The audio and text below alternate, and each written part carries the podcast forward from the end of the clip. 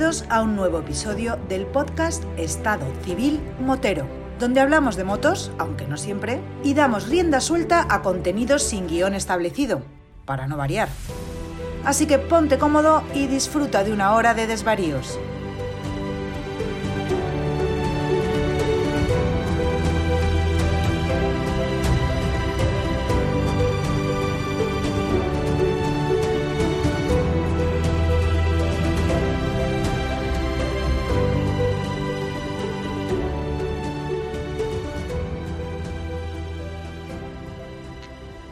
Pasa, chaval? ¿Cómo andamos? Don José Luis Sorrentino, ¿qué tal? ¿Cómo andas? Pues Nada, aquí que tenía que estar en los Alpes. Tenía que estar en los Alpes hace dos días. Acaban de llegar a Grenoble hoy, pero por cuestión de. Son 14 días y ahora no me puedo yo quitar del trabajo en tantos días. En septiembre sí que me podría ir, pero ya en septiembre llevamos un par de años aplazando el viaje por el tema de que el tiempo allí se complica un poco.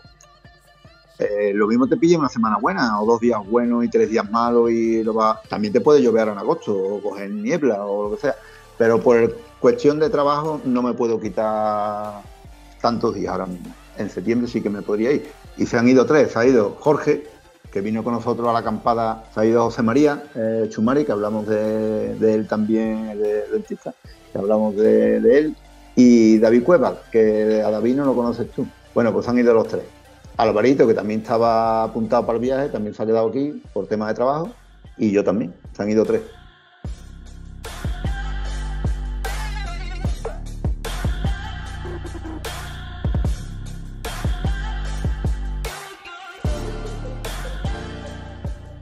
Bueno, te has fastidiado tus pequeñas vacaciones.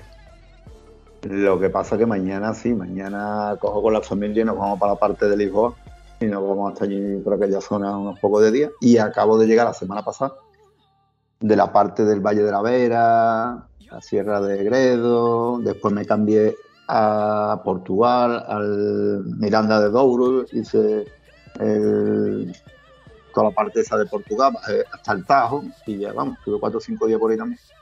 En fin, los Alpes se queda pendiente. Te he estado mencionando estos días atrás porque a raíz del, del podcast en el que tú y yo estuvimos hablando de equipación de motos y demás, eh, un oyente del podcast de Estado Civil Motero, eh, desde aquí le mandamos un saludo, el amigo Ángel, me dijo que tenía una bolsa del Lidl, mm, comentó que la tenía y que no la iba a usar y que me la regalaba. Y yo le decía, vamos a ver, que yo te agradezco el regalo, pero yo tengo una que la verdad es que es un coñazo por el tema de, la, de no poder sujetarla y demás, es así. Y me dice, tú llévatela y si no, pues ya tenemos una excusa perfecta para ver. Y bueno, pues perfecto, más, con más que perfecto. Y a través de, un enlace, pues me la ha traído aquí a, Huelva, no he tenido que ir a buscarla, pero hemos quedado en que de algún modo yo le tengo que dar las gracias, nos tenemos que ver en persona y o bien si me sirve me la quedo, o bien si no me sirve, pues evidentemente se la devuelvo. Y esto me da pie también a que gracias al mismísimo grupo de Telegram, eh, pues en una conversación de también hablando del tema de las acampadas y el tema de que llevar en la acampada, que te acuerdas que te comenté de que lo ideal es tener una lista, que yo la tengo por ejemplo a bolígrafo, donde eh, apunto las cosas que son necesarias para que no se me pueden olvidar, que no estén dentro de esa mochila.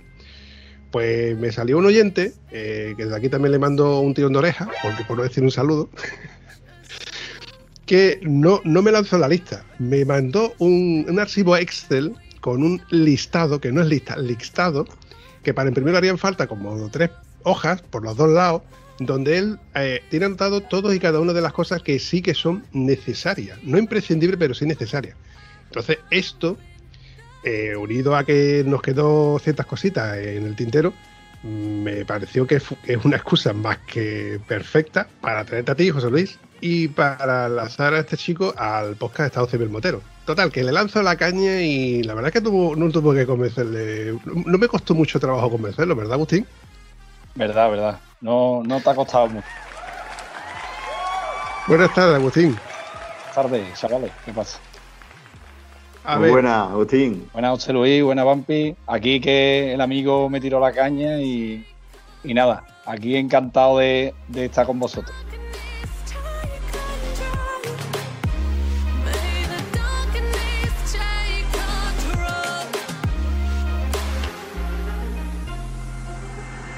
yo no sé qué tendrá la caña, pero cada vez que tira la caña pica. algo suele pescar, algo suele pescar la caña. A ver, vamos por parte. Como dijo ya que anticipado, vamos por parte. Voy a hacer un poco de maestro de ceremonias. Agustín, ¿tú dónde andas? Yo ando por Sevilla, concretamente por Alcalá de Guadaira. Y José Luis, tú estabas a medio camino, ¿no? Isla Mayor. Isla Mayor, Cones del Río, vamos, que estás por ahí más o menos a medio camino, ¿no? Entre... Sí, sí, sí, sí, sí. Estamos cerquita, eh, muy cerquita, la verdad que sí, porque de Alcalá dos hermanas, ¿no? Dos hermanas, Coria por la barca y aquí está recto. Sí, además si trazamos una línea prácticamente conectamos con el banco. Sí, sí, sí. Y bien dicho, muy bien dicho. Y la mayor Villa Manrique, Hinojo. Como los episodios del podcast suelen ser atemporales y lo mismo que se puede escuchar ahora, se puede escuchar dentro de un año, para que nos hagamos un poco la idea de, lo grande que tengo yo esta caña o de lo que engancha esta caña, somos tres sureños que estamos ahora mismo pasando la mayor oleada de calor de todos los tiempos en, en esta zona, donde se alcanzan temperaturas de hasta 47 grados y cómo coño os he convencido a los dos para ponernos delante del ordenador sin aire acondicionado. O va a ser porque estábamos, estábamos todos, yo creo que debajo del aire acondicionado ya queriendo salir a hacer algo. Yo esta tarde no tenía tampoco mucho plan, porque como nos vamos mañana, pues tú sabes, ya esta tarde estábamos aquí un poco en plan relax, preparando la ropa y y, épica. Bueno, Agustín, como tú eres nuevo, por así decirlo, en el, podcast y para que te sueltes un poco más, porque yo sé que esto es la primera vez que lo hace, con lo cual puede que te encuentres un poco nervioso, te voy a preguntar cositas triviales, ¿no? Por ejemplo, ¿qué moto, qué porquería de moto tienes? Amor. Uy, uy, uy, lo que ha dicho. la porquería de moto que tengo. Bueno, tú sabes, esa que no, que no tiene nadie, una moto que tú cuando sales a la carretera es una muy rara, muy rara, muy rara, que no te la encuentras en la carretera. La, una moto, una BMW 1200 es. Mandar una foto que la veamos porque yo es que no sé qué modelo es. yo no me ubico, yo me hago la idea de que una, bueno, la típica GS, ¿no? Con llantas de radio, con llantas de, perdón, refrigera por aire, que digamos que es, supongo que un modelo anterior a los actuales de por agua, ¿no? Sí, como buen tieso es una moto, la de aire del 2008 y, y con las llantas normales, sin radio. Esta es como venía de casa.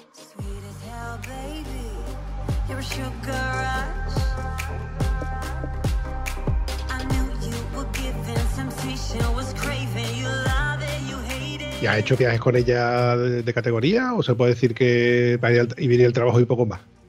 No, hombre, he hecho viajes con ella, sí es verdad que con ella llevo un añito y medio solamente y bueno, viaje como mucho, lo máximo que he llegado ha a Cazorla, que he estado por la zona de Cazorla y demás, y todo lo que es la zona del Alentejo portugués y eso. Pero los viajes más largos los hice con lo anterior, con la anterior que yo tenía, que era una, una V-Strom, que tampoco la tiene nadie. Bueno, se podría decir que es la moto por es la moto trail en referencia. Todo el que quiera comprar una moto trail, lo primero que suele mirar, el escalón más bajito, por así decirlo, accesible, es la V-Strom. Motor fiable, una moto que es polivalente en todo aspecto, un motor bicilíndrico que la verdad que da buen empuje y está demostrado de que es un motor que se le puede hacer muchos miles de kilómetros. Sí, es una moto que, vale para todo, creo yo, para nada de punta, evidentemente, pero una moto que, que, para usarla para todo, desde el día a día y para hacer largos viajes, es una moto excepcional. Y para empezar, pues gente que empezamos de ser un poquito, es de lo mejor que hay para poder empezar en este mundo del track.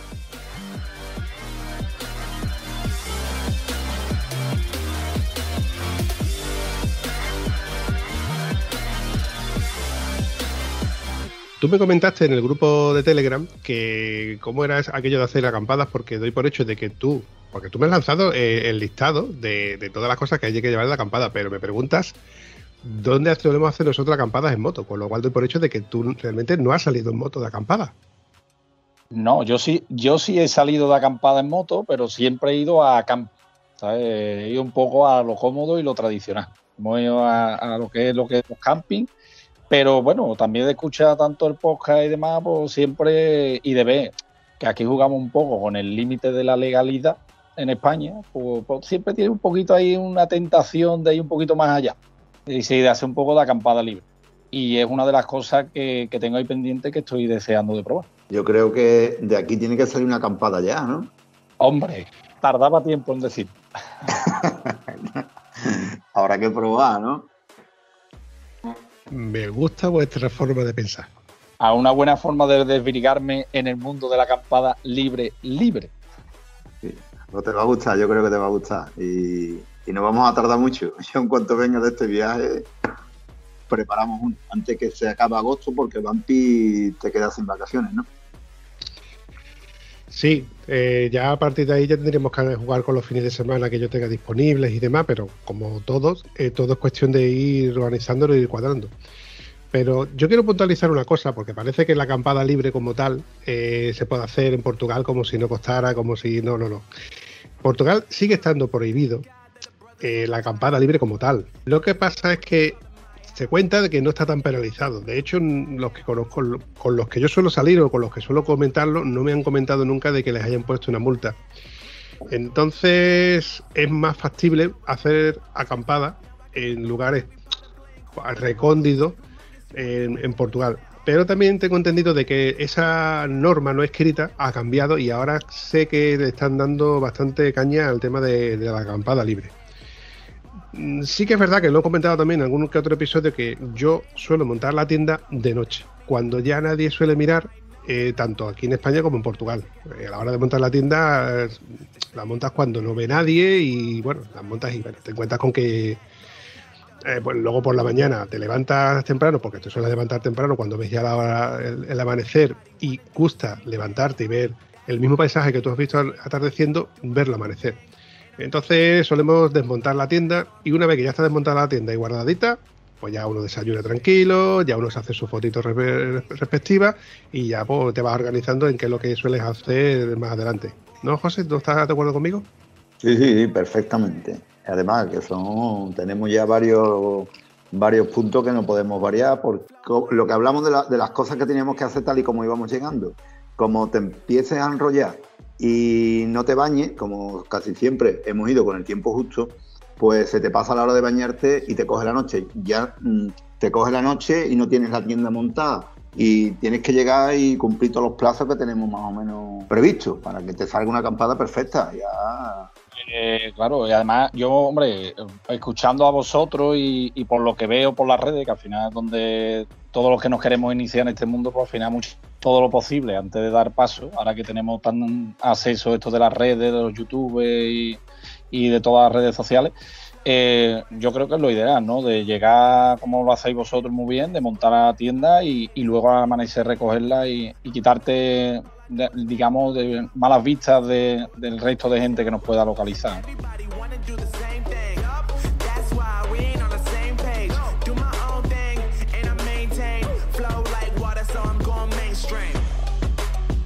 Yo tengo una anécdota reciente que, te voy a comentar, José Luis, porque yo subí a las redes y de hecho te las pasé a ti personalmente ciertas fotos que tú me dijiste, Vampi, pedazo de fotos. Y yo te dije, espera, espera, José, que esta foto tiene truco.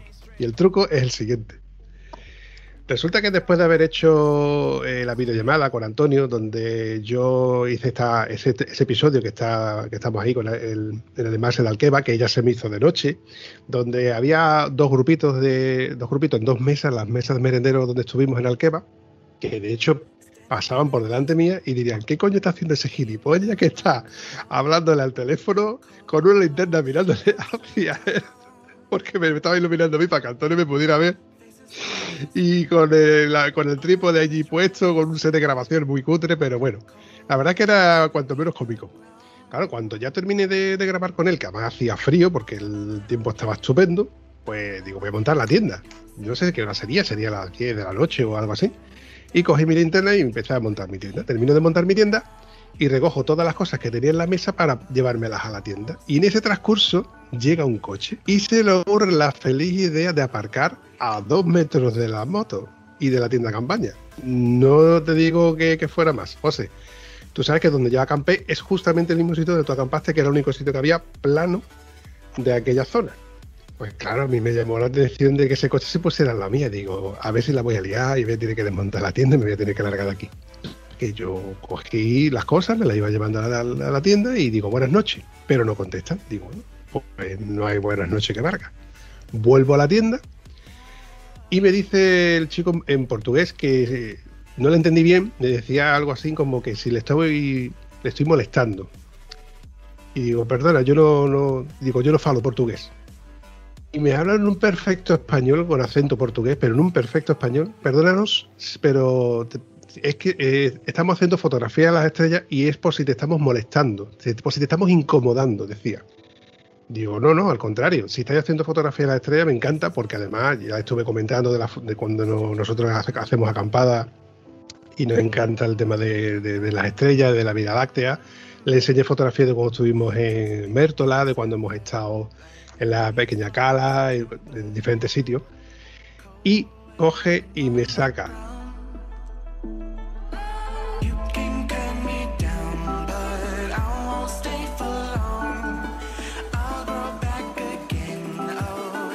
Tenía un equipo, José, que te puedes hacer una idea el, el equipón que tenía. Solamente me dijo que el trípode y la cámara eran 3.000 pavos.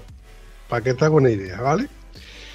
Pues cuando me enseñó en la pantallita de la cámara, cuando empezó a ampliar las fotografías que ya había hecho, yo me quedé alucinado, tío. Y yo le dije, hostia, estas fotografías, si no te importa, eh, me pasas tu correo, me pasas donde, las puedo encontrar en Instagram y dice, sin problema.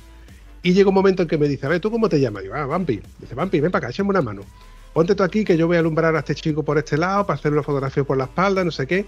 Alumbrarte te estoy refiriendo, alumbrarme con la linterna de estas de frente, pero una luz muy tenue, muy, muy tenue, que de hecho tenía que difuminarla un poco para que no eh, gastara más luz de la cuenta en comparación con las estrellas. Pero tú ya has visto qué calidad de fotografía, qué calidad de, imagen, qué cantidad de estrellas se veían allí. Y este chico terminó contándome de que ese sitio, precisamente ese sitio, era el mejor punto de todo Portugal donde se podía ver avistamientos de estrellas y de bueno, estrellas fugaces y, algo más me comentó. Y que había conocido eh, sitios como por ejemplo el Mulacén, había estado en Canarias, el, el, observatorio de Canarias y el otro observatorio que está en Granada, no me acuerdo cómo se llamaba. Había otro que era que había ido Antonio, no me acuerdo cómo era, tío. Ah, sí, sí, sí, sí. En definitiva, el, chico me dio a demostrar de que era un apasionado del tema de la fotografía, sobre todo en fotografía nocturna. Y bueno, ya has visto por lo que te pasa el enlace de la cantidad de fotografías que tiene eh, nocturna y son espectaculares. El Observatorio de Calar Alto. El Observatorio de Calar Alto, exactamente. Pues ya te digo, este chico había estado en todos esos sitios buscando fotografías y son espectaculares las fotografías. Entonces, claro, la trampa es que el Vampi no pudo hacer esa fotografía con su teléfono móvil, sino que no me la hizo, entre ellas la que yo he publicado, y esa y muchas más la hizo un chico con una cámara profesional, con un equipo profesional, con bastante tiempo. Y vamos, que se ha dado su sillita y todo, y estuvo buscando allí lo de los 25 segundos de larga exposición y todo. Estuvimos un buen rato hablando, y cuando me quise dar cuenta eran casi las 2 de la madrugada entre pita y flauta.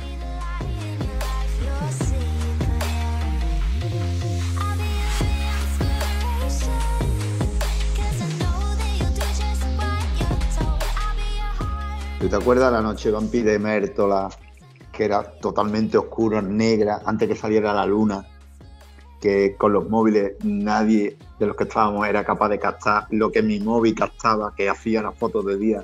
Y entonces me extrañó mucho cuando me mandaste la foto y digo, aquí hay truco, aquí tiene que haber un truco porque el móvil del Bumpy no saca esta foto ni queriendo. O no la saca ni el mío, claro, hasta que ya me lo contaste. Digo, profesional, son profesionales. Y aún así, una imagen sigue sin valer lo que es estar allí y contemplar esa cantidad de estrellas y ese paisaje y ese entorno como es el estar allí mm, contemplándolo. Porque yo, yo lo puedo explicar miles de veces, tú y yo lo podemos comentar tantas, otras tantas, pero hasta que tú no te encuentras allí y apagas todas las luces y miras hacia el cielo, eh, lo dices tú, hostia, qué chulo. ¿Te salió la luna? ¿Al fondo del pantano? No. Eh, no. Eh, de hecho, el chico me lo comentó que a partir del día veintitantos salía a la luna. Y yo fui, creo que fue el día 8 o el día 9, creo que fue cuando estuve por allí por, por el pantano de Alqueva. Pues fue un espectáculo que salió la luna sobre las doce y media de la noche, salió la luna. Primero estaba todo oscuro y a las doce y media empezó la luna a salir, a salir, hasta que ya la luna salió dando caña y fue un espectáculo. La verdad que al que le guste fue un espectáculo.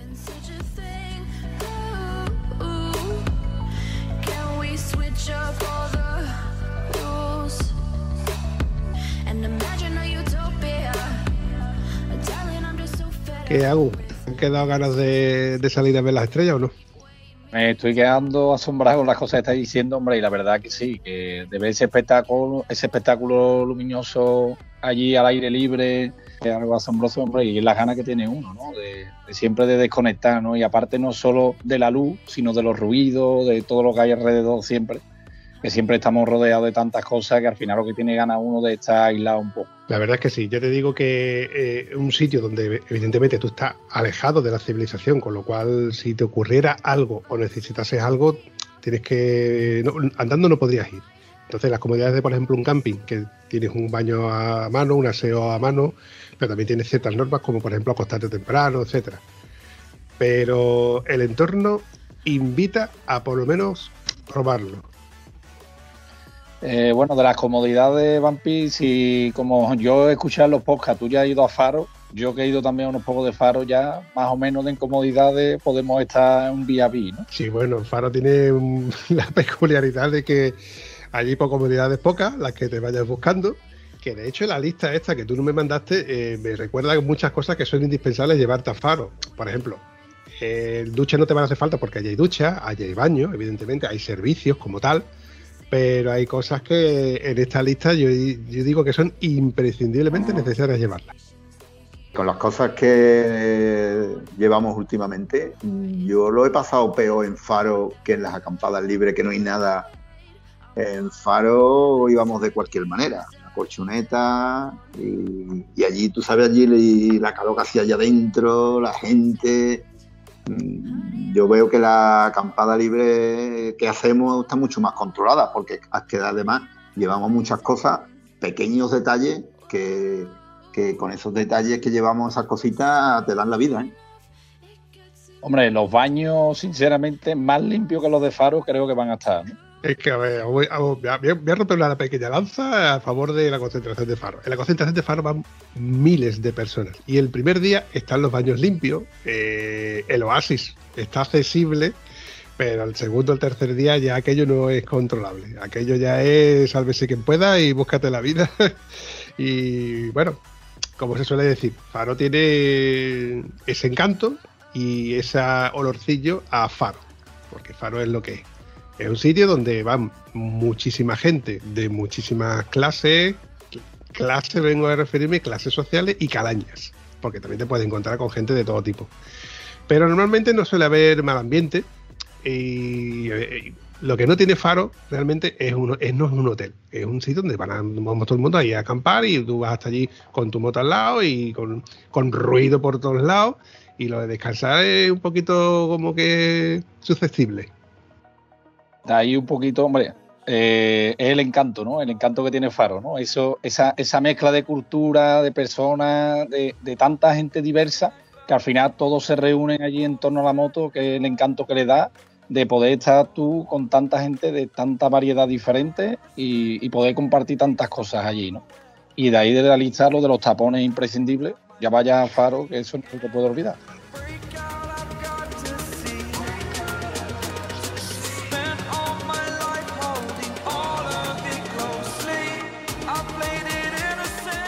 Detalle que voy a contar yo de Faro, que como ya hemos comentado en otro podcast, pues nosotros llevamos mucho tiempo yendo a Faro y de Faro empezamos a coger eh, esto de las acampadas libres, pero sin camping, mm, pasar la noche de cualquier manera.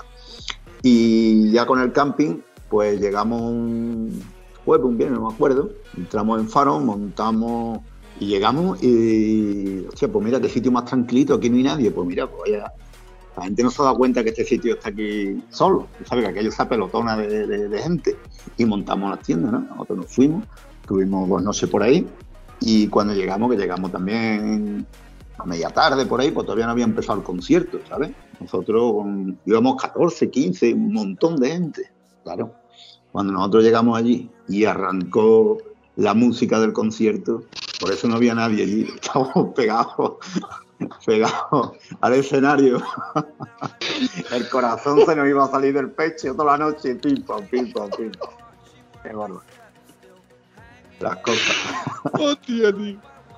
Me río porque yo sé de uno que le pasó lo que tú estás contando, que acampó cerca del concierto por estar cerca del concierto y de los bares. Y cuando aquello, cuando aquello se dio cuenta de que eran las 4 de la mañana y todavía había música en los altavoces, aquello pim pam, pim pam, pim pam. Madre mía. Lo, lo malo no es que estás escuchando la música toda la noche. Lo malo es que cuando estás y le dan al botón y aquello hace ¡bum! y aquello empieza a sonar, de la nada empieza a sonar, el corazón se te sale del pecho, el pecho te hace pum, pum, pum, pum, pum, pum, y, y, uh, aquí vamos a estar toda la noche, pues, aquí estamos toda la noche, la noche, no, una barbaridad.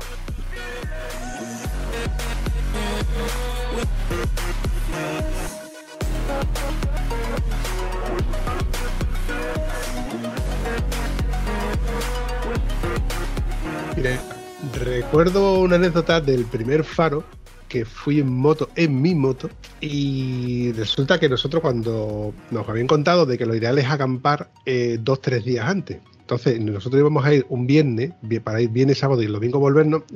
Nosotros nos fuimos en un coche un miércoles, los tres colegas con las cuatro tiendas de campaña para coger sitio, para acotar aquello un poco. Que pusimos las cuatro tiendas de campaña, unas enfrentadas a las otras y un pequeño hueco donde, iba a ir- donde podíamos poner una mesa. Y entre tienda y tienda iban a caber perfectamente las motos. O sea que el sitio lo teníamos perfectamente cuadriculado. Nuestro temor era que cuando volviésemos a ir el viernes, nos encontráramos con que nos habían colocado algo allí o que alguien había cogido un sitio que no le pertenecía, etcétera. Bueno, pues tuvimos suerte porque cuando llegamos nadie había acotado nuestro sitio. De hecho, quiero recordar que incluso le pusimos unas cintas de estas que se ponen para las obras y cosas así. Porque vimos, sí, exactamente, pusimos cinta para obras porque vimos que otra gente sí la habían puesto. E- ese año, es- ese año fue un desastre, pero por otro lado, nos lo pasamos genial. Pues digo que fue un desastre porque fuimos cuatro motos, porque éramos cuatro parejas, y íbamos con dos coches de apoyo. Llevábamos de todo, mesas, sillas, sombrillas, llevábamos de todo, tío. Un- un desastre.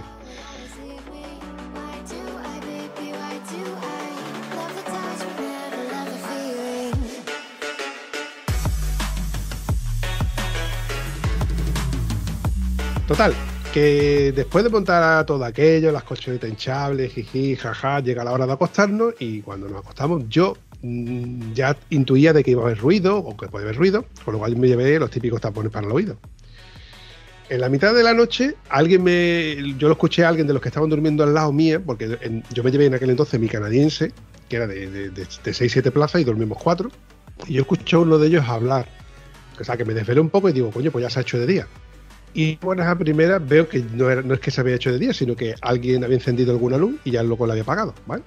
Total, que por la mañana yo me levanto el primero, lo típico, que te están dando ganas de mea, abro la, la cremallera de la canadiense y cuando saco la cabeza me golpeo la cabeza contra la horquilla de una V-Strom 1000. Digo, ¿cómo coño este tío ha aparcado la moto delante de mi tienda de campaña? Hay que ser muy cabrón, ¿no? Total, que como pude, por al lado de la moto, salgo y donde resulta de que el hueco que habíamos dejado entre las cuatro tiendas de campaña, las cuatro mirando las una enfrente de las otras, ahí nos habían montado una tienda de campaña. Que de hecho tuvieron que quitar una mesa con sillas para poder montar la tienda de campaña. Habían llegado dos portugueses, uno con un Vestron 1000 y otro con una KTM 990 Adventure, que no se me va a olvidar en la vida, y como no tenían sitio donde haber acampado, pues acamparon allí.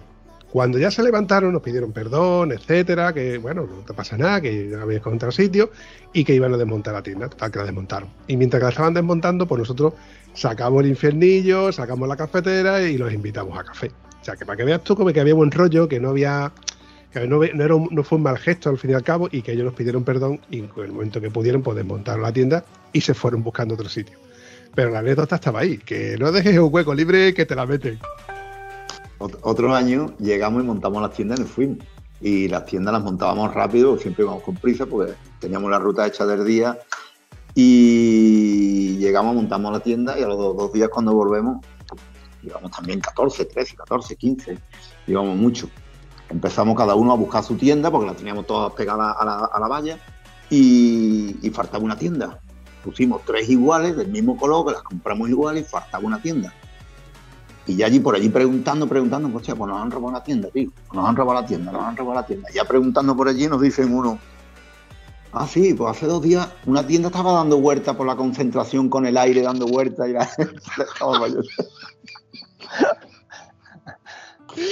Bueno, bueno, liamos a preguntar que si habían visto la tienda y ya, sí, sí, pues la tienda pasó por aquí con el aire, buh, la tienda está, la tienda de esta que se abre. Y preguntando, preguntando, preguntando, empezamos a coger un poco el hilo de por dónde iba la tienda y encontramos la tienda con unos de hinojo que ya la tenían desmontada y guardada en la moto, amarrada, ¿sabes? Y encontramos la tienda De no, tenía que ser. de hinojo, de hinojo. Mira, porque sé que Gonzalo no va a las concentraciones de este tipo. Si no, diría que ha sido el propio Gonzalo. de hinojo.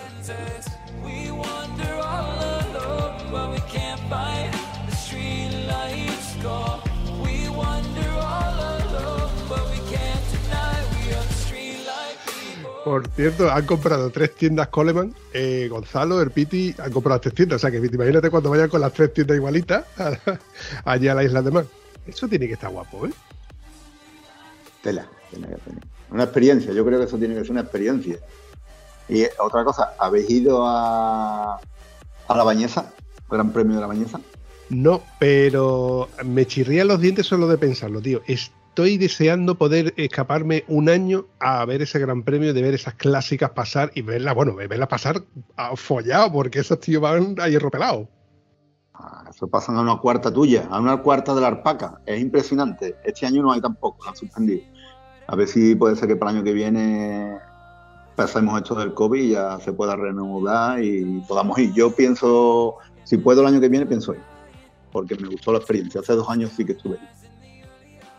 Yo lo tengo entre la lista de tareas pendientes, entre las que tengo la de, no sé, ir visitar la luna y cosas así, cosas banales que tengo apuntadas, pero bueno, cosas que hacer antes de morir. No pienso morir joven, evidentemente voy a intentar morir lo más tarde posible. Con lo de la bañeza la tenemos que anotar también en la lista para seguir haciendo una lista de la interminable, ¿no? Creo yo, ¿no? Y ahí tenemos que hacer una lista de las cosas que queremos, que sería interminable, creo yo, también. Oye, y hablando de la lista, voy a sacar rápidamente la lista donde, no, bueno, no puedo enumerarla porque la voy a nombrar solamente a ver si, si, me, si me decís alguna anécdota o alguna historia que se ocurra de lo que voy a hablar. Eh, Agustín, entre todas las cosas que me pone, mira, por ejemplo, en el neceser.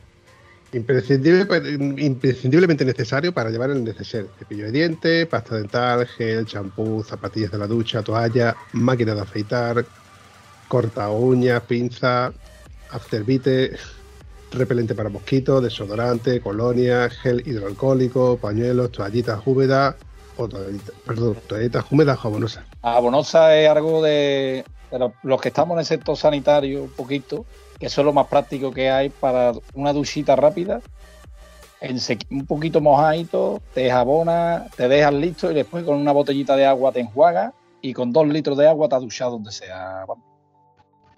Sí, sí, sí, como en caso de emergencia está muy bien. Oye, ¿y lo de la máquina de afeitar?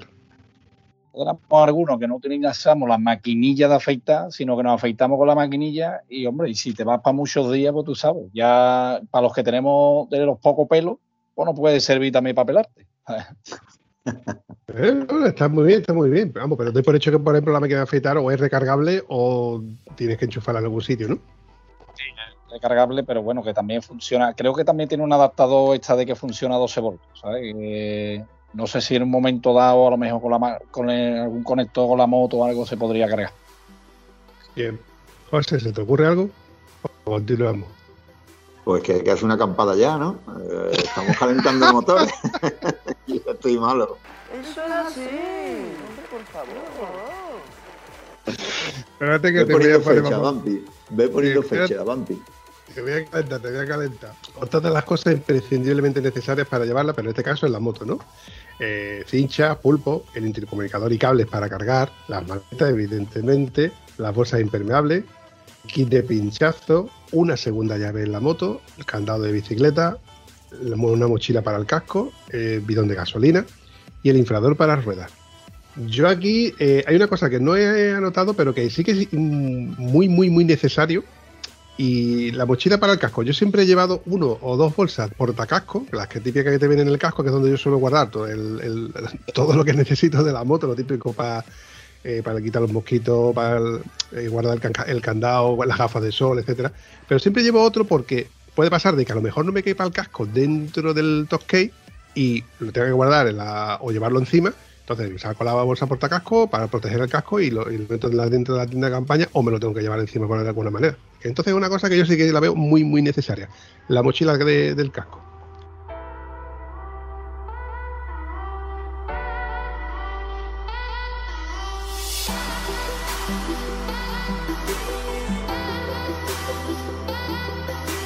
Y, hombre, lo de la mochila, evidentemente, y luego lo del inflador, que yo creo que ahora, tanto por internet, se ve tanto los infladores estos de batería, que la verdad que es una maravilla. Eh, ha sido, me lo pedí para regalo de Reyes y ha sido el mejor regalo que me han podido traer.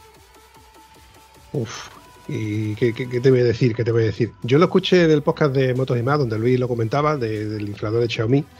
Y yo caí en la tentación en una oferta de estas flash que me, que me aparecen, donde estaba un precio imbatible, precio más bajo, no sé qué. Digo, bueno, pues lo voy a comprar. Y yo, mm, qué maravilla. Eh, desde que lo tengo, tengo, tengo todos los coches, todas las bicicletas y la moto con siempre con las presiones correctas, totalmente correctas.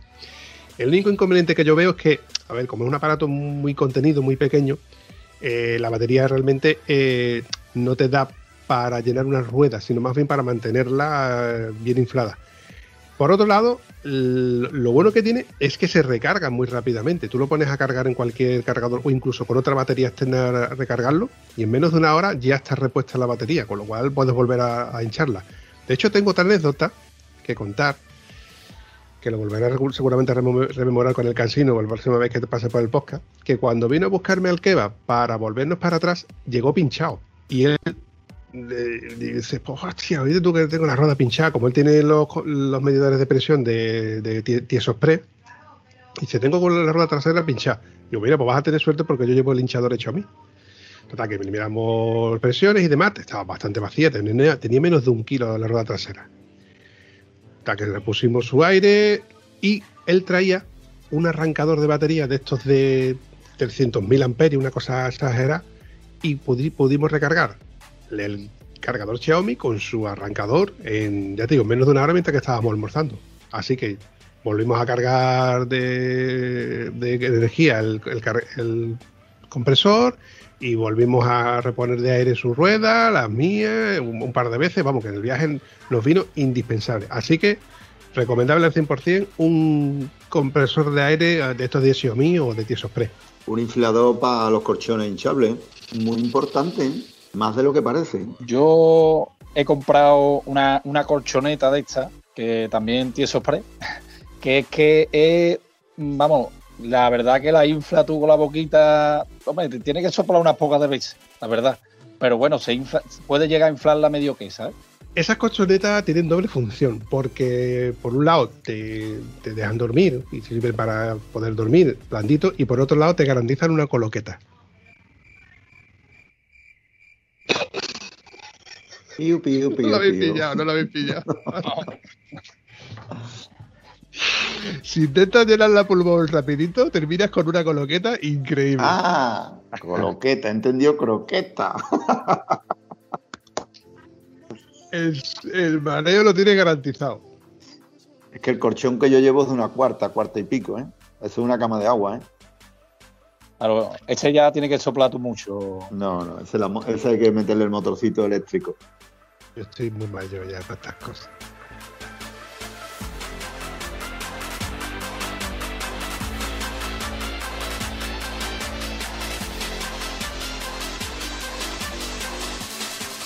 Bueno, continuamos. En el apartado documentación, Agu nos dice permiso internacional de conducir, tarjeta sanitaria internacional, permiso de conducir, tarjeta verde, muy imprescindiblemente necesario, el seguro de la moto, el DNI, pasaporte, seguro de viaje y enviar documentación al email. Esto último quiero que lo recalques tú mismo, Agu. Pues mira, eso nada, aquí viendo los, los compañeros estos que cuelgan muchos vídeos y demás, pues es una buena forma por si perdemos la documentación, pues nada, escaneada toda la documentación y tenerla a mano, porque por si nos surge cualquier imprevisto estando fuera de casa, pues siempre es una forma de tenerlo a mano y no nos pueda dar una recetita de camino de vuelta, ¿sabes? muy bien pensado. A mí no se me había ocurrido, pero sí que es verdad que eh, todos tenemos eh, alguna que otra aplicación que te escanea los tickets de la compra, cualquier cosa, y te lo convierte en PDF. Y no estaría de más tenerlo en ese archivo, en esa carpeta, la documentación para que en cualquier mo- momento dado, pues, no sé, mm, supongamos que a lo mejor nos quitan la chaqueta y la ropa y la documentación está en la chaqueta, o en el bolso que el Toscay se pierde el Toscay a lo mejor y llevas ahí la documentación. Pues no estaría de más tenerlas menos escaneadas para por lo menos intentar, aunque luego teóricamente la autoridad competente tiene acceso, en- al menos en España, a toda la información de la moto y demás, pero te puede pasar que te, tú encuentres, te encuentres en una pedanía o en un pueblo donde no tengan acceso a internet y te digan, pues si no tienes documentación la multa te la vas a llevar. Bueno, de alguna forma puedes, no sé, contrarrestar una información con otra.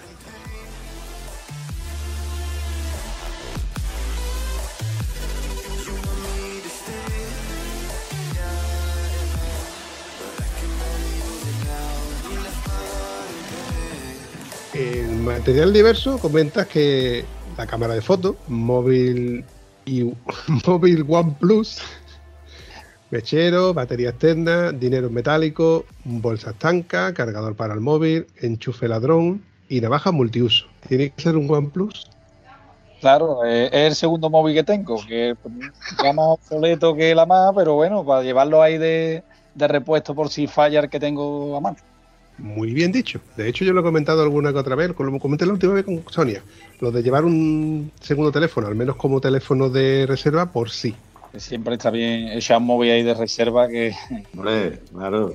no va a ser ni el primero ni el último que muere en el camino. Al final lleva un móvil de reserva porque una vez yo lo utilizo de GPS y llevaba el móvil colgado en el, en el soporte y si no llegase por el cable de- que lo llevaba cargando a la vez, que se quedó enganchado en el cable. Que si no el móvil hubiera, cualquiera sabe dónde hubiera terminado.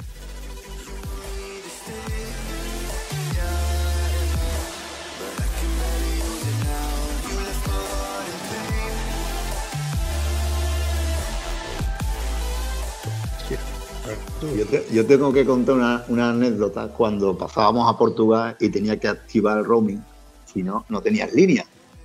Pues íbamos para íbamos para Portugal íbamos para la parte, la península, bueno, la parte de abajo de, Lisboa, con Porta, que entra una lengua de, una lengua de arena, tienes que coger un barco y ya te pasa a la otra parte que ya está en Lisboa. No sé si se bueno, el caso, que a mí se me avería la, eh, la parte eléctrica de la bombita de la gasolina en La Palma. Paramos a desayunar por la mañana temprano y se me avería la parte eléctrica, que es el relé que lleva arriba la bombita de gasolina, eh, la 800 debajo del sillón. Pues tal y como paré, desayunamos y cuando se arranca lo típico, la moto no arrancaba, llamar a grúa, 16, 18, íbamos, todo acampada, ¿eh? Pues yo tiré con la grúa, me llevó la grúa a Sevilla. Mm, En cuanto llegué, lo miraron, mira, pues este es el relé. Tenían el relé, me montaron el relé. En cuestión de 10 minutos, un cuarto de hora, estaba la moto en marcha, claro. Yo le dije, tira para adelante, tira para adelante, que yo ya os busco esta tarde. Bueno, pues tiraron para adelante. ¿Qué es lo que pasa? Que cuando yo entré en Portugal, que ya entré después de comer solo, la idea era que íbamos a acampar donde nos, donde nos cogiera la noche, buscaríamos un camping o lo que sea. Cuando yo entré, yo no había activado el roaming y no tenía llamada. ¿Qué es lo que pasa? Que tú te puedes ir a una... Bueno, ya no sé si habrá, hace unos pocos de años. El caso que yo estaba incomunicado en Portugal solo y esta gente estaban haciendo la ruta. Pues me lié, llegué allí a la parte de Comporta solo no podía llamar a nadie porque no te sabes teléfono tampoco de nadie. Y me lié a entrar en, to- en todos los campings que veía el cartelito de camping, me lié a entrar y a dar una vuelta por el camping a ver si veía, por la tarde a última hora, antes de ponerse el sol, a ver si veía un grupo de motos grande. Y un camping, otro camping, otro camping. Hasta que ya que con el sol puesto, entré en uno y tú sabes, desde lejos ya ves tú la bulla y las voces montando las tiendas de campaña y todo. Y los encontré. Tuve suerte porque esa noche las pasaba solo. Pero los encontré, los encontré. Yo recuerdo esos primeros años de ir a la concentración de Faro, llegar y lo típico, tú llegas y lo primero que haces es llamar por teléfono a la familia, ¿no? Y decir, hostia, no puedo llamar, no, no me deja llamar, no me deja todo, te sale un operador en, portugués, no sé qué. Y recuerdo una anécdota de, de- de los primeros años que yo fui a Faro, que no tenía GPS, y lo típico, para orientarme, por lo que hice fue seguir una moto. Y yo vi un grupo de motos y lo seguía. Y fue una RT que me llamó la atención, que me fijé en el tío que llevaba unas botas militares. Una RT con pareja y con unas botas militares. Total, que lo seguía hasta la concentración de Faro y al final terminé entablando con él una conversación en la cual le, pedí que por favor que si podía usar su teléfono para llamar a la familia. Y dice, no, no te preocupes, sin problema. Dice, y me comentó la chica, dice, eso mismo nos pasó cuando estuvimos en Italia. Y es que había que marcar el más 34. Y era cierto. Y era cierto porque de la agenda, del típico teléfono que tú anotas del, WhatsApp, donde tú memorizas el número de teléfono con el más 34, sí podías llamar por teléfono a números que tenían el más 34. Pero si tú llamabas a un 959, por ejemplo, al prefijo del fijo, no podías hacerlo.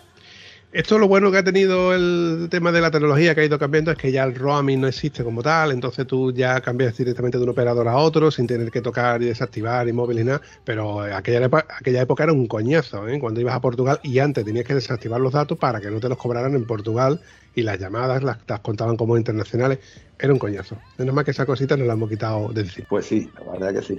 Bueno, Sí. siguiendo con el tema de la campana, que, que la lista de Agustín se está haciendo un poquito larga.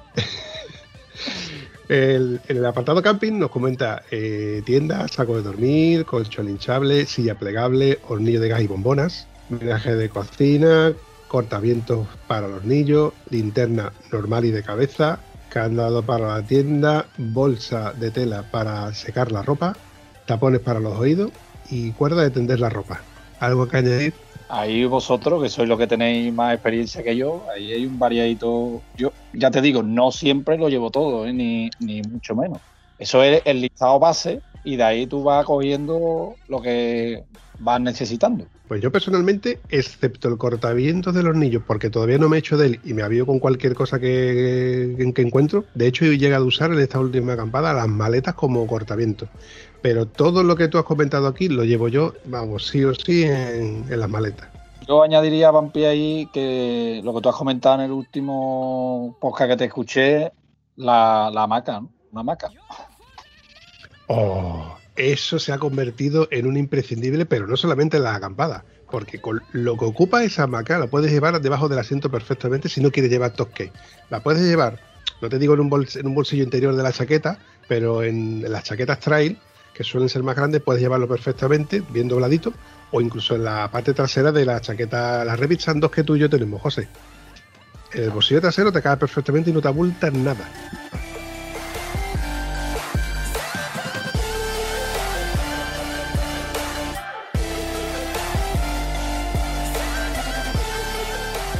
Eh, llegar, aunque sea, aunque no estemos de acampada, de llegar en un merendero y decir la engancho en un árbol, la engancho en otro árbol.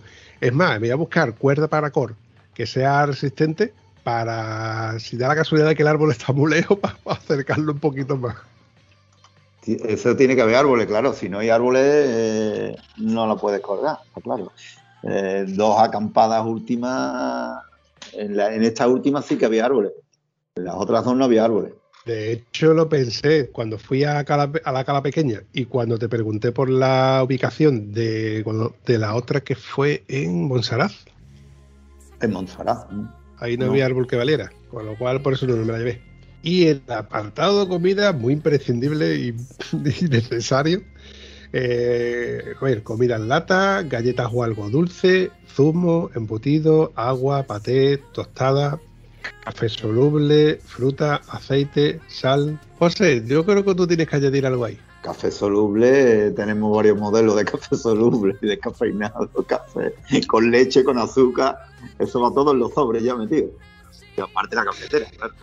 Colacao. El café soluble es porque para mi pareja, ¿sabes? Porque yo soy de los que toman colacao. O sea que tú de, de, de, café, de spray como usamos nosotros de las cafeteritas cafeterita spray, nada, ¿no? Nada, yo todavía estoy en edad de crecimiento, dice. Amor. Pero el pelo ya no crece. ¿eh?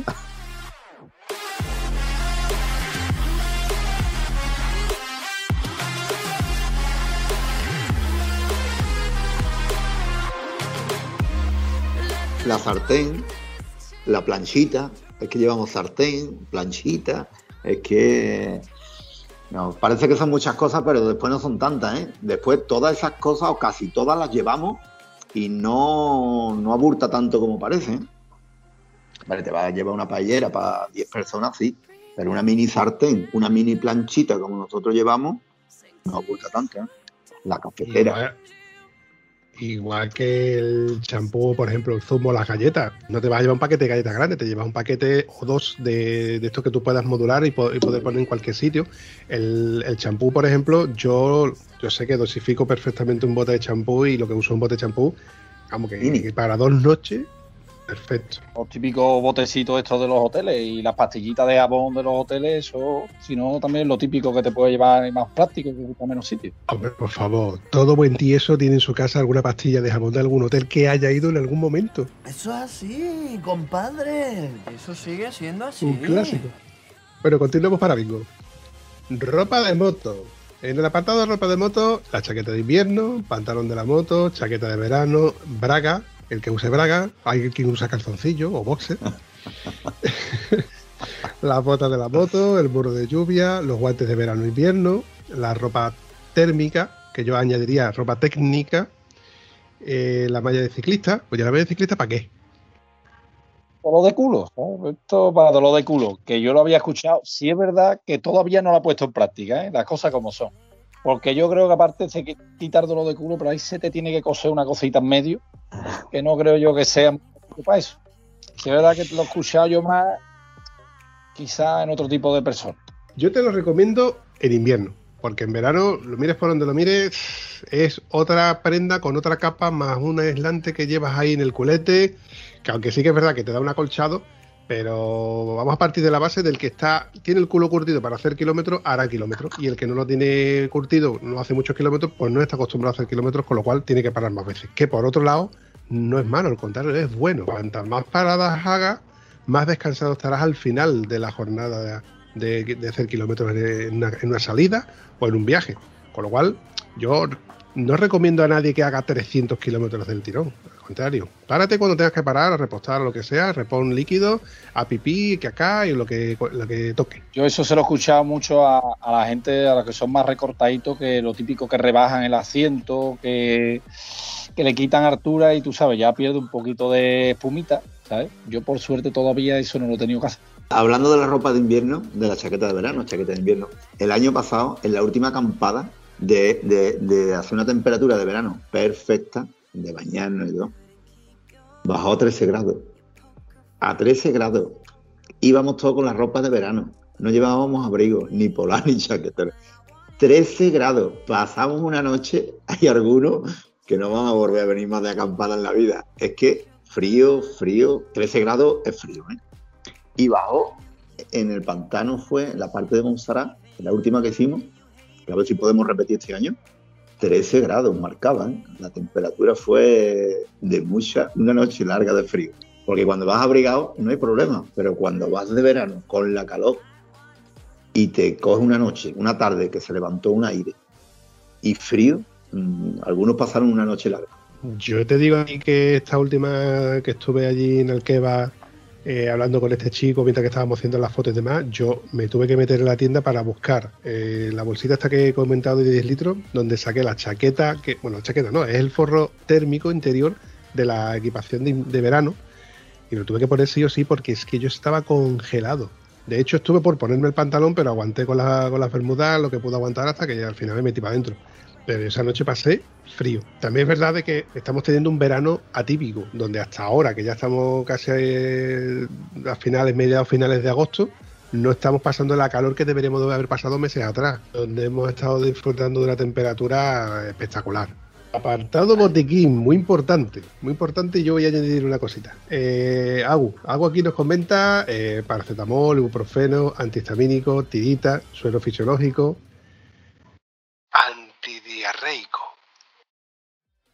Esto me da que pensar de que te ha hecho falta en alguna ocasión.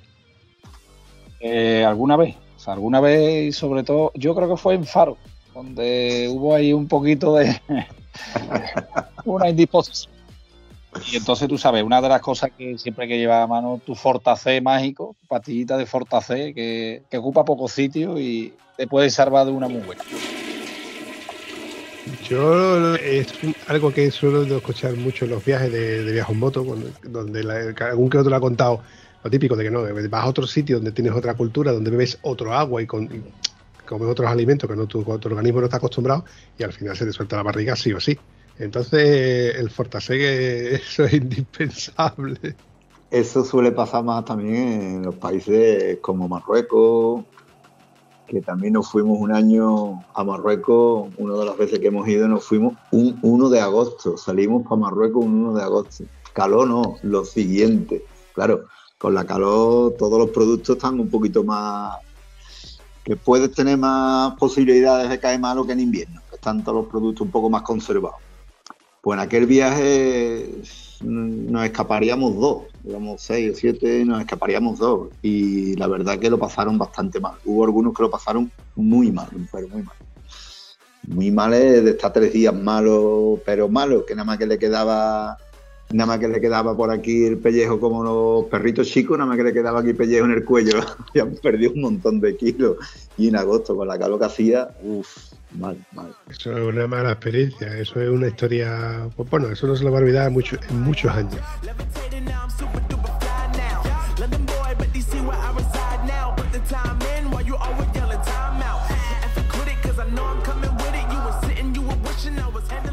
Yo tengo que añadir que eh, en lo del botiquín, sí que es verdad que tengo un neceser, el típico neceser que todos tenemos en casa, donde guardamos todas las cosas de, la, de afeitar, pues yo tengo un neceser que es un neceser de viaje típico, que cuando yo voy a algún lado de viaje, pues eh, yo sé que ahí tengo mi, bueno, lo que mismo que ha comentado aquí Agustín, ibuprofeno, etcétera, pero ahí es donde yo llevo un cargador de 12 voltios, más un cargador de 220 voltios, más un cable de estos que tienen luego tres enchufes de los tres tipos más común que tenemos, solemos tener en los móviles, el micro USB, el USB-C, el Lightning para, para Apple.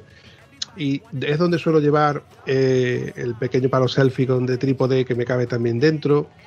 Eh, suelo llevar lo, la linterna, todas esas cosas me caben dentro del propio neceser. Entonces, eso es como, como una segunda caja de herramientas donde yo sé que todo lo que yo necesite de este, de este tipo va a estar ahí guardado. Y la verdad es que es muy, muy aviable y es una de esas cosas que la tengo siempre a mano cuando hago la maleta, perdón, cuando hago la bolsa de, de la acampada. Porque sé que ahí tengo yo mis pastillas, mi champú, mi paquete de toallitas, los cables, el trípode, etcétera, etcétera, etcétera. Así que sí, estoy totalmente de acuerdo de que el botiquín hay que llevarlo sí o sí.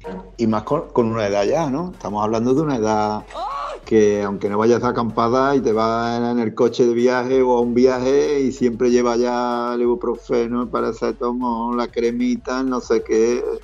Vamos, el botequín ya a cierta edad es fijo. Yo el Esmoal lo he quitado ya, que no me hace falta. Pero que me estás contando,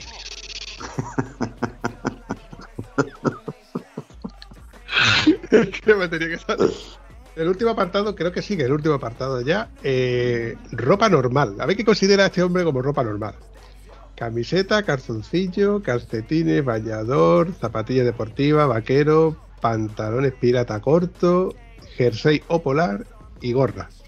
Yo te cambiaría el pantalón pirata corto por el pantalón desmontable. Lo veo, lo veo. Lo veo, sí. Eh, es una opción. ¿sabes? Es una opción que al final, sí es verdad que al final ahorras espacio, que al final es una de las cosas que cuando empiezas a cargar la moto, una de las cosas siempre necesarias es que te falta hueco por todos sitios. Igual que cuando tienes que aprovechar y el forro de la chaqueta interior, pues lo puedes aprovechar para por la noche o para dormir como una almohada. Y entonces no te hace falta llevar polar. Simplemente llevando las partes de la chaqueta interior son las que te puedes ir poniendo cuando haga frío. Aunque sea para salir por la noche.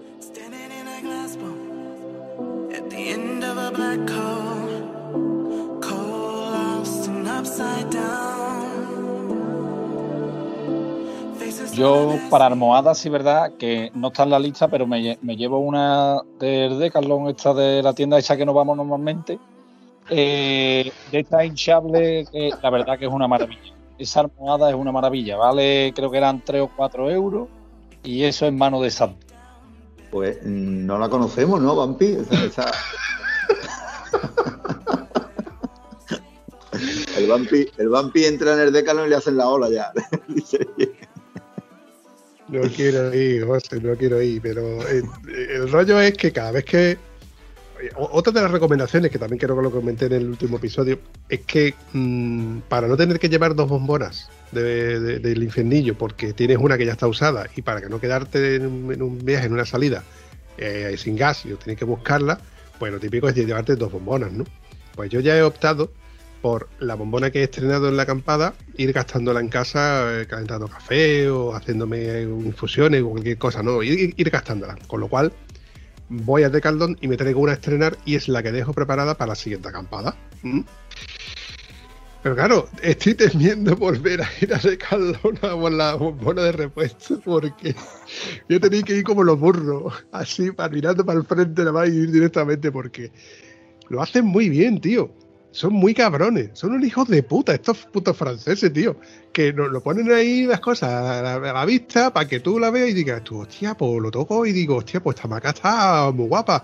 Por 10 pavos no me voy a llevar una maca de esta que ocupa poco sitio. Y cuando a mí se me rompa, porque se me romperá con el uso y con el desgaste, porque es muy finita, tío. Eh, puedes ver a trasluz, es como una tela de paraguas, pero muy, muy, muy finita, se ve a trasluz. Y cuando esa me- se me, se me rompa, ¿por qué voy a hacer? No voy a comprar la misma, voy a comprar la siguiente. Y así sucesivamente. Y vamos a caer en la trampa como gilipollas que somos, yo el primero, evidentemente, porque lo estoy, lo estoy confesando, de que cuando uno va, evidentemente cuando uno va de modo casual, que ellos mismos denominan el que nada más que ha ido una vez de no vais más, pues se lleva el modelo casual. Pero cuando ya uno se profesionaliza un poco en el tema de la acampada, pues intentas dormir un poco mejor, tener mejores cubiertos, cuchillo mejor, etcétera, etcétera, etcétera. Pero, tío, lo de la, lo de la hamaca lo recomiendo. De hecho, estoy recordando de que nuestro buen amigo Goyo, que desde aquí te mando un buen saludo, Goyo, el canal de YouTube de Goyo AV, en estos últimos viajes que está de vacaciones, eh, hay varias fotos y varios vídeos donde sale con la hamaca. Y yo le he dicho, digo, Goyo, esa es la misma que tengo yo, la del tieso.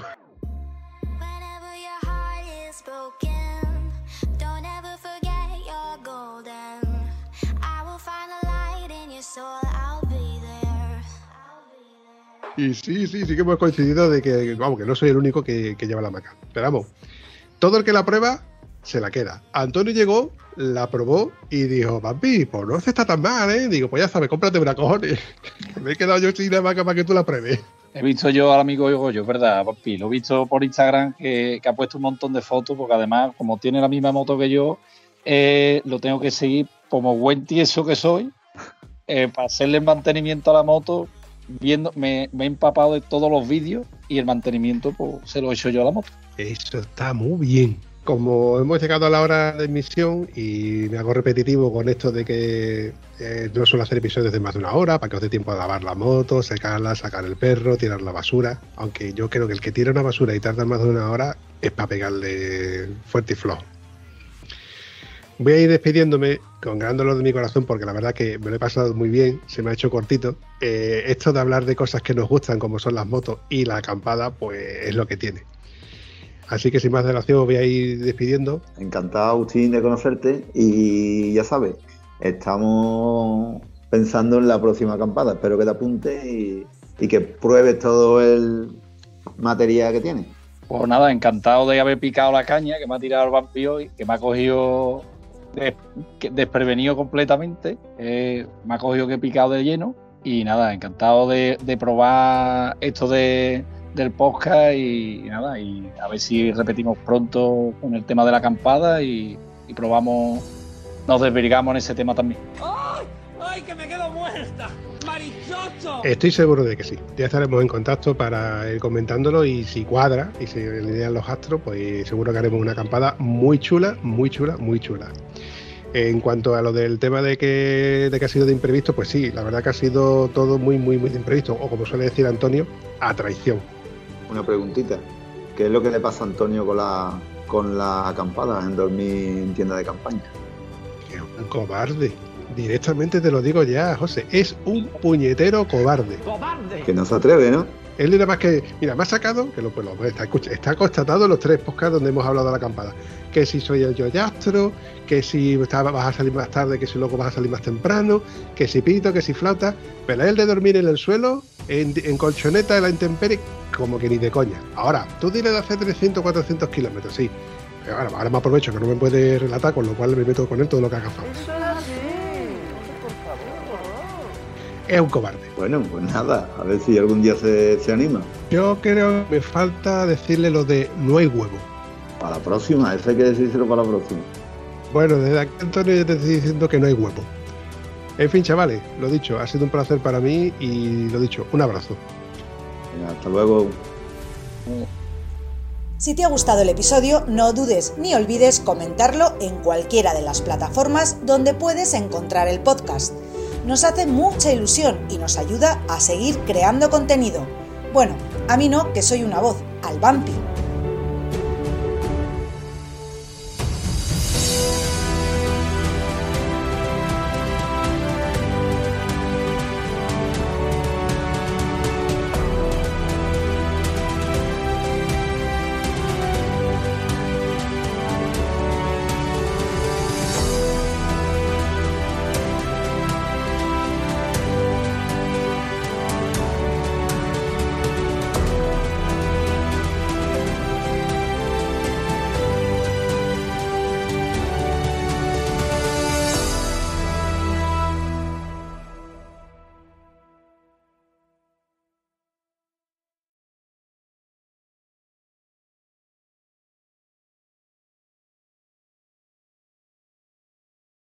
Y después agrego a, a otro a esta misma conversación.